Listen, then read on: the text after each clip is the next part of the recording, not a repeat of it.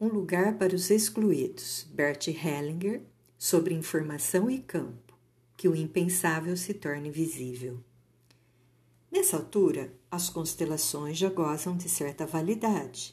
Já foi experimentado e empiricamente comprovado que diferentes dirigentes, trabalhando com diferentes representantes em questões semelhantes, chegam a soluções parecidas Existem pesquisas sobre os efeitos das constelações, uma dissertação na Universidade de Munique e uma de Widen e Wiedeck.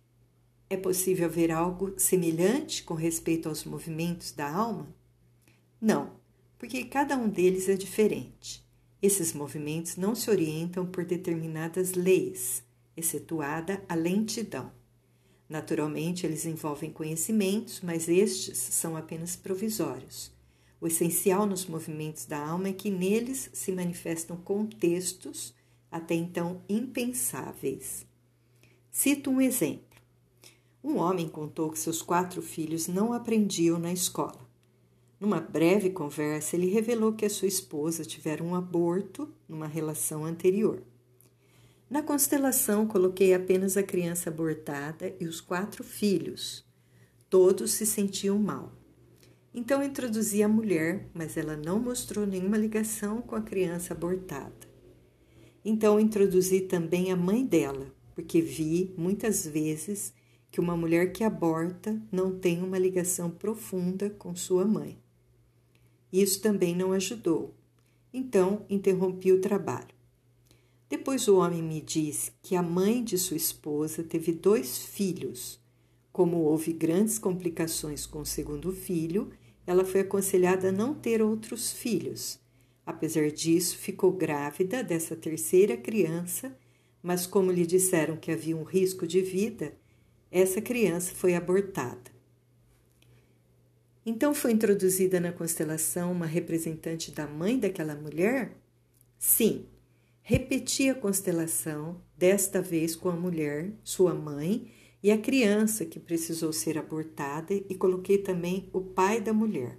Então a criança abortada se esgueirou por baixo das pernas de sua mãe e se arrastou até a representante da cliente.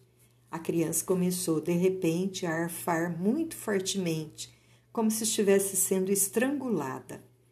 O pai tinha os punhos cerrados então ficou patente que a criança não fora abortada, mas assassinada. Foi dito que a mãe abortara, mas evidenciou-se que o pai tinha assassinado a criança? Exatamente. Então introduzi na constelação a criança abortada pela cliente. A criança também cerrou os punhos, como fizera o avô. Ela estava identificada com o avô, o assassino. Ninguém teria imaginado isso. Então a criança, entre aspas, abortada da mãe da cliente, olhou para seu pai e lhe disse: Eu amo você. O pai enterneceu-se e desabou no chão. A criança abortada pela cliente também enterneceu-se e deitou-se ao lado do avô. Então a mãe, isto é, a cliente, pôde aproximar-se dela e abraçá-la. Em seguida, constelei de novo as quatro crianças, a criança abortada e sua mãe, e todos ficaram felizes. Isto mostra com que profundidade esses movimentos acontecem, de modo totalmente diferente do que imaginamos, muito além de todos os julgamentos e condenações morais. De tudo isso, o que uma constelação comum não poderia revelar? O que se deveu aí especialmente aos movimentos da alma? O fato de que foi um assassinato só poderia ser percebido pelos movimentos da alma. Somente a partir deles e esses movimentos, com exceção de uma única frase, transcorreram totalmente sem palavras. O Senhor não estará, talvez, interpretando, entre aspas, como assassinato o fato de ele cerrar os punhos? A criança, entre aspas, abortada, afastou-se espontaneamente dos pais. Ela fugiu, por assim dizer, e encostou-se nos pés da representante da cliente e começou, de repente, a fazer movimentos como de uma pessoa estrangulada. Foi como se o acontecimento ocorresse diante de nossos olhos. Enquanto isso, o pai desviou o olhar e cerrou os punhos. Pelos movimentos, ficou totalmente claro que ali havia havido um assassinato. O Senhor o afirma, mas eu gostaria de perguntar mais uma coisa. A criança que presumidamente fora abortada aproximou-se da representante da cliente que estava fazendo sua constelação. Enquanto isso, a criança abortada cerrou os punhos como o avô. Daí o senhor concluiu que o pai da cliente assassinou a criança e que a criança abortada da cliente estava identificada. Aqui estamos em níveis muito diferentes. A senhora pergunta: foi verdade ou não foi verdade? Está conduzindo um interrogatório judicial. Isso não tem mais nada a ver com os movimentos da alma. Eu não os interpreto. Nós pudemos ver o que acontecia ali, mas quem ousa expressar isso?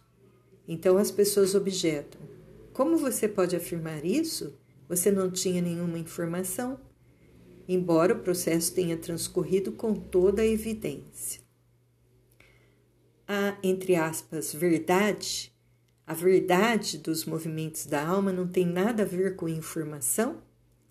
Às vezes, principalmente quando se trata de esquizofrenia, o evento decisivo se passou há tantas gerações que absolutamente não existe qualquer informação, mas a informação ainda está contida no campo e se manifesta nos movimentos da alma.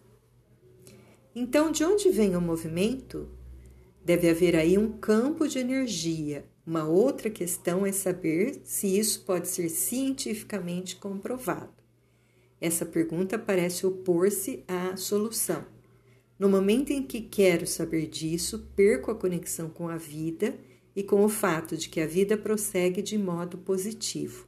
São perguntas abstratas. Sobre o controle de resultados e a comprovação da eficácia. O Senhor diz que depois de terminada a constelação, as crianças e toda a família se sentiram bem e que esse efeito fala por si mesmo completamente. Eu gostaria de saber se as crianças estão melhor na escola, se estão aprendendo mais facilmente. Muitos querem saber isso. Se eu procurar saber, estarei tendo uma intenção, e por sinal, uma intenção egoísta. A pergunta seria esta: fui bem sucedido? Agi bem? Justamente. Então, já não estarei me importando com as crianças. Essa curiosidade prejudica o movimento reparador. Seria mal para as crianças se eu me informasse. Isso provoca em mim um grande suspiro. Sim, eu sei. Muitos se incomodam com isso, querem ter provas, mas querem isso para que as crianças fiquem melhor? Vamos atribuir-lhes apenas boas intenções. Não lhes atribuo boas intenções. Elas não se importam com essas crianças e não têm respeito por essa família. Com sua curiosidade, querem invadir a sua privacidade. Quem trabalha como terapeuta contém também perguntar-se: aquilo que faço ou ofereço faz absolutamente algum efeito? O Senhor diz: eu me coloco à disposição com um método eficaz. Em termos concretos, as pessoas querem saber se isso realmente faz efeito além da constelação. O senhor não deseja saber isso? Vê a autonomia do cliente ameaçada por essa vontade de saber? Talvez. Quando a constelação termina, o meu trabalho está feito. Ponto final. Isso basta. Eu fico nisso. Qual é o interesse daqueles que querem provas da eficácia? Estão preocupados com as pessoas? Querem realmente comprovar um efeito? Se tiverem a comprovação, deixar-se-ão convencer por ela ou pedirão novas provas? Talvez eles se perguntem simplesmente: o cliente se cura quando lhe dou essa pílula? Esse é o nível da medicina e precisa ser investigado. Gerd Hapnell fez isso muito bem em sua dissertação sobre as constelações, sem interferir no processo. A humildade cura onde atua o destino? Uma pesquisa sobre os efeitos da constelação familiar segundo Bert Hellinger. Universidade de Munique, dissertação de 2001. Ele mesmo permaneceu fora, mas quando pergunta a um cliente: Isso fez efeito? Estou interferindo. Não consigo distinguir num vídeo o que é um movimento da alma e o que não é. Assisti a vários vídeos e não consegui identificar muita coisa neles. Isso pode ser transmitido num vídeo? Não. Quando eu próprio vejo depois o vídeo, só consigo entrar nisso até um certo ponto, pois não me encontro no campo. Nesse momento, geralmente não sei qual seria o próximo passo. Às vezes chego a surpreender-me com as minhas intervenções. Qual é o mínimo de que se precisa para trabalhar com isso? Quem trabalha com os movimentos da alma precisa tomar uma via de conhecimento muito especial, no vazio, no recolhimento, na reserva. Somente assim ele proporciona espaço suficiente a um movimento que é sempre diferente do que se imagina. Cada movimento desses possibilita novos insights. Pode dar outro exemplo disso? Numa constelação que fiz no Japão, a representante de uma mulher cerrou os punhos diante de sua mãe. Eu disse a ela: Diga à sua mãe, quero matar você. Ela o repetiu com muita energia. Então coloquei em seu lugar a própria cliente. Quando lhe pedi que dissesse o mesmo, ela disse: Isso eu não posso dizer, mas gostaria que ela morresse. Bem, isso é quase a mesma coisa. Então ele disse: Não posso trabalhar com você. Não posso fazer com uma pessoa que rejeita sua mãe. Nada posso fazer com uma pessoa que rejeita sua mãe. E interrompi o trabalho. Sabia que ela iria cometer suicídio, é claro. Pessoas assim se suicidam, não tem outra possibilidade. Como o senhor sabe disso? Deixe-me contar até o fim. Eu nada fiz, respeitei a mãe e esqueci a cliente. Retiro-me de situações como essa, esquecendo a cliente. Entrego-a totalmente ao seu destino e às consequências de seu comportamento e de sua atitude.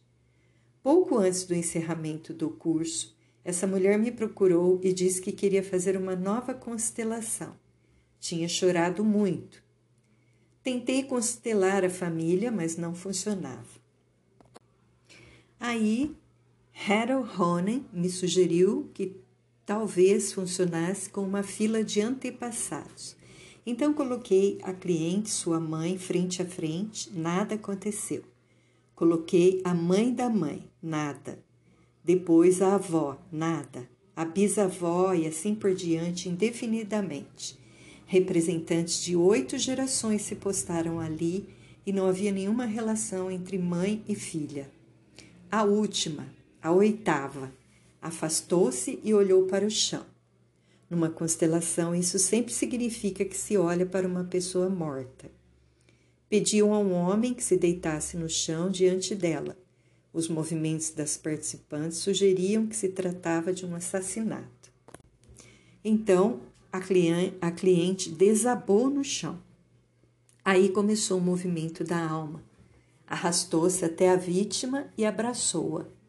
Diante disso, também a representante da última ancestral aproximou-se do morto e tomou-o nos braços. Então coloquei o morto de pé ao lado dela e diante dela a representante da sétima geração. De repente apareceu a ligação da mãe com a filha. Portanto, entre as representantes da oitava e da sétima geração. Exatamente.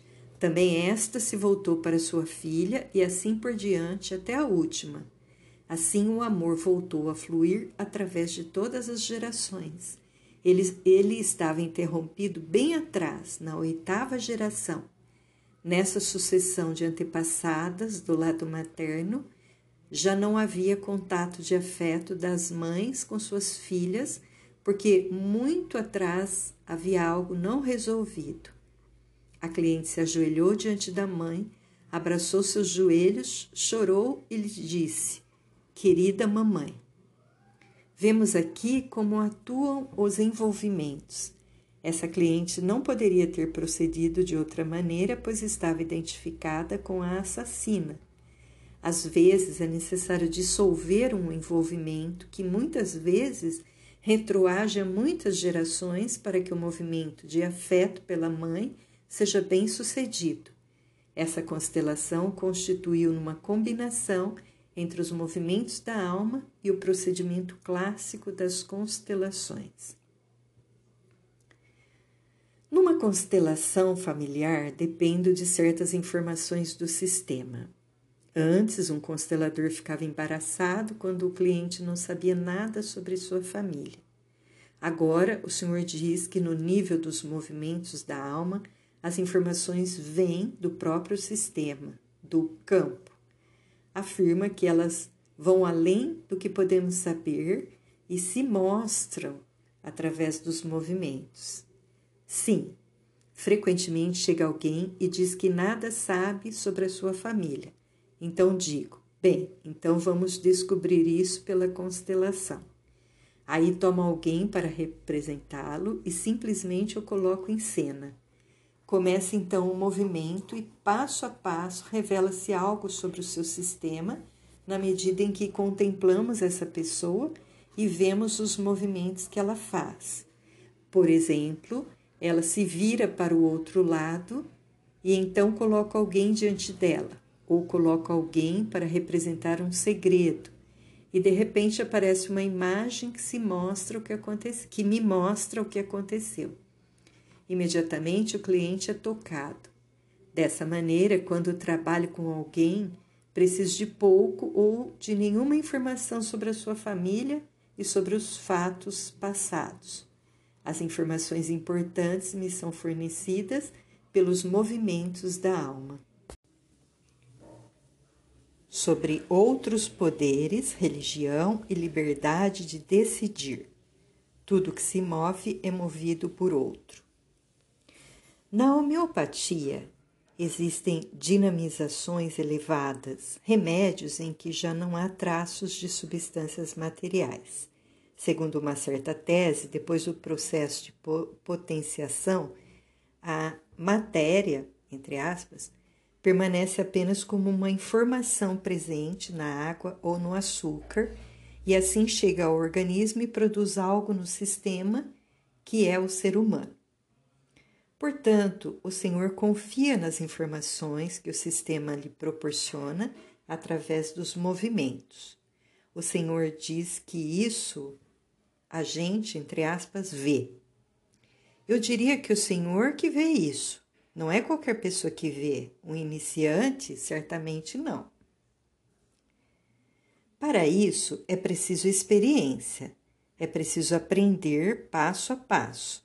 Começa com uma atitude interior. É um processo de crescimento. Mas, mesmo com os movimentos da alma, não chegamos, às vezes, a uma solução. Também eles esbarram em limites. Pode citar algum exemplo? Uma família tem um filho deficiente e os pais se recriminam por isso. É útil que eles se olhem com amor e se assegurem reciprocamente de que cuidarão juntos da criança. Às vezes isso não basta. Talvez eles se perguntem: por que esse destino nos atingiu? Então, precisam olhar para além da criança e do destino dela. Nesse caso, podemos colocar diante do pai, da mãe e da criança um representante do destino. Então, todos se curvam profundamente diante dele. Descobri que essa reverência, por si só, tem um efeito poderoso. É ilusório acreditar que os movimentos da alma, por si sós, levam sempre a uma solução. Às vezes vejo, por exemplo, que alguém se sente constantemente atraído pela morte ou sente culpa por uma morte. O que faço então? Qual dos métodos tradicionais me permite fazer algo aqui? Consigo absolutamente fazer alguma coisa ou aqui a ajuda esbarra num limite onde o deixar se toma o mais importante e onde a verdadeira, a, a verdadeira ajuda começa quando deixo de agir?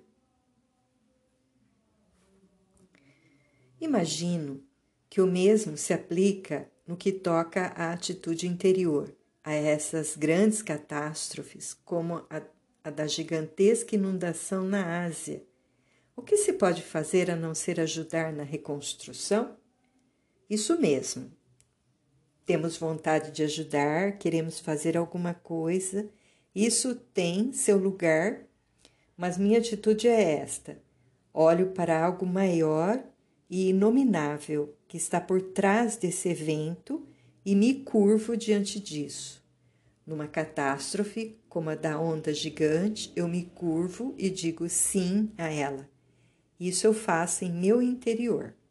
Com isso, tenho acesso a uma outra força. Quando lido com sobreviventes que viveram isso de perto, pense nas imagens de mães com o filho morto nos braços e uma incrível dor não existe nenhuma solução no sentido usual. Nesse domínio não existe solução. O que se pode fazer é apenas olhar para o destino dessa criança e reconhecer que esse foi o seu tempo de vida, que esse foi o seu fim. Então, só nos resta olhar para o poder que está por trás dessa inundação e simplesmente colocar-se diante de algo incompreensível. Isto libera. Então, essa mãe pode enterrar o seu filho, mantendo-se em conexão com essa outra força. Depois de algum tempo, ela consegue voltar à vida. Esse é um aspecto religioso. Quando se trata de casos extremos, não se pode evitar isso, mas é algo oculto. Aí não existem perguntas, nem pedidos, nem ajuda não existe nada disso, absolutamente nada, apenas ficar parado. Essa é uma imagem que nos toma modestos. Nesse limite experimentamos, quando consentimos nele, serenidade e força. Isso também significa que aqui termina a contemplação fenomenológica e começa a religiosa? Basicamente, nos expomos ao nosso próprio limite. Na fenomenologia, o que interessa é o conhecimento da essência. E conhecimento da essência significa sei o que devo fazer. Ele é voltado para a ação e se relaciona com a sabedoria, pois sei o que é possível e o que não é.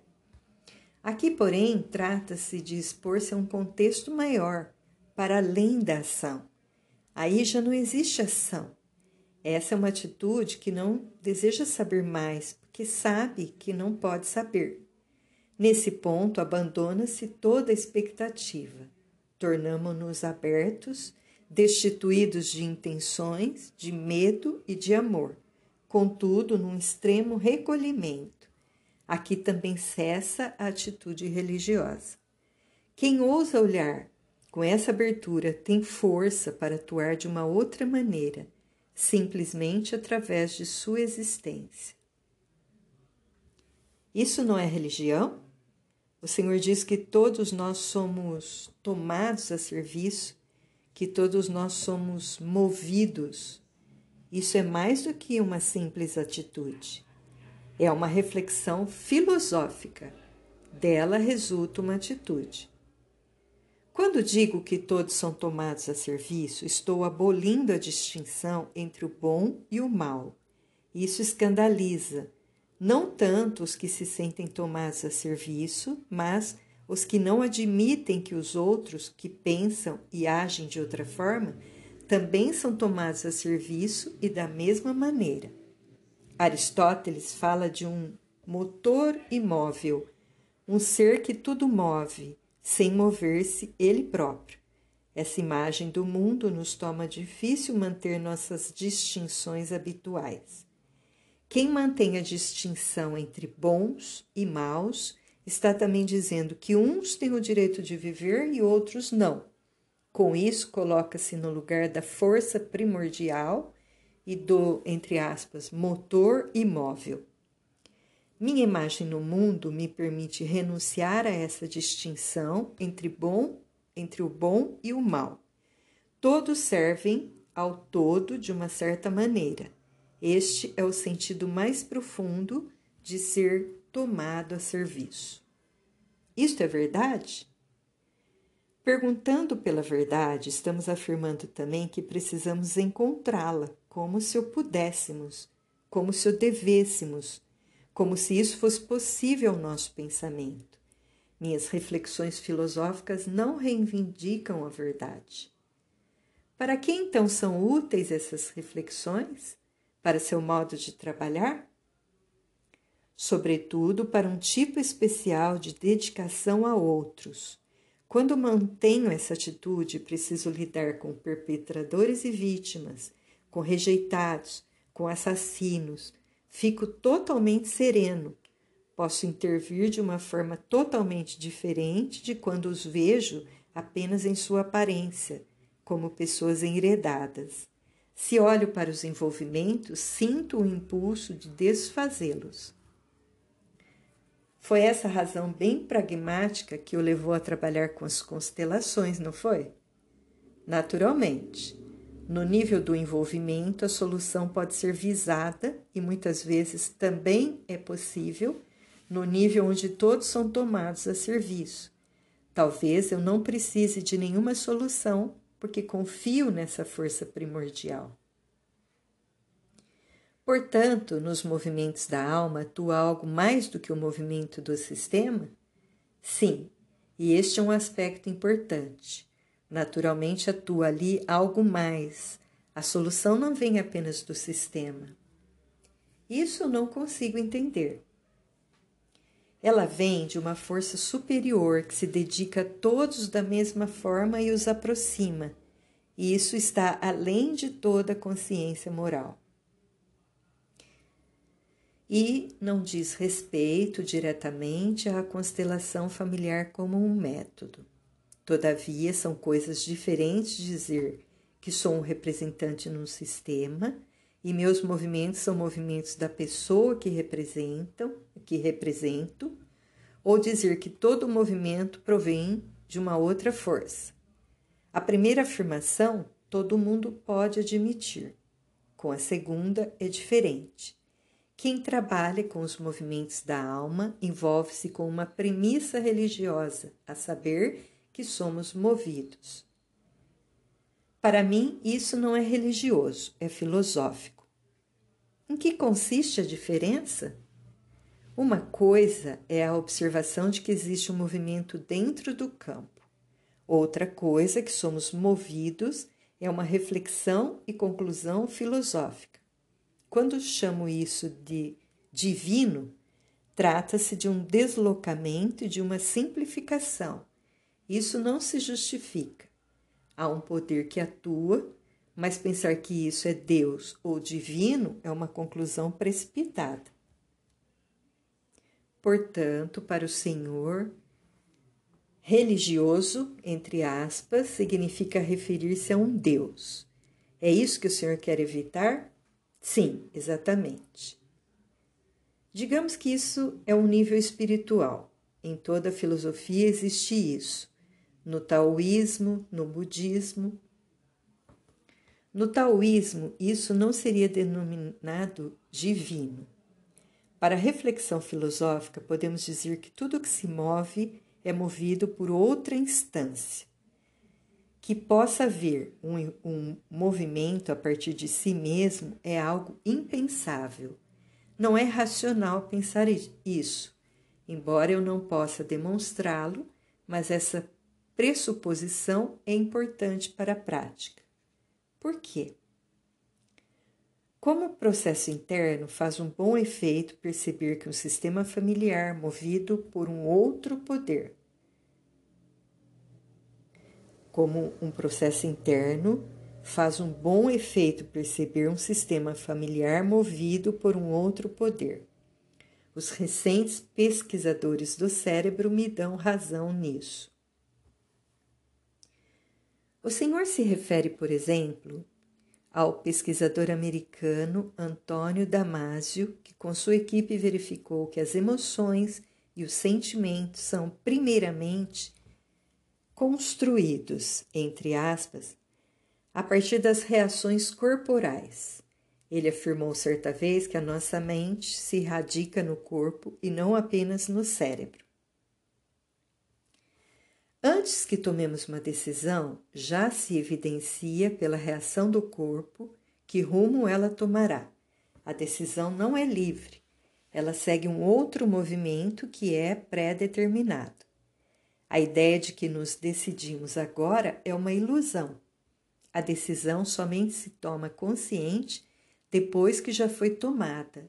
Daí eu concluo que antes que me mova, já sou movido por outra instância.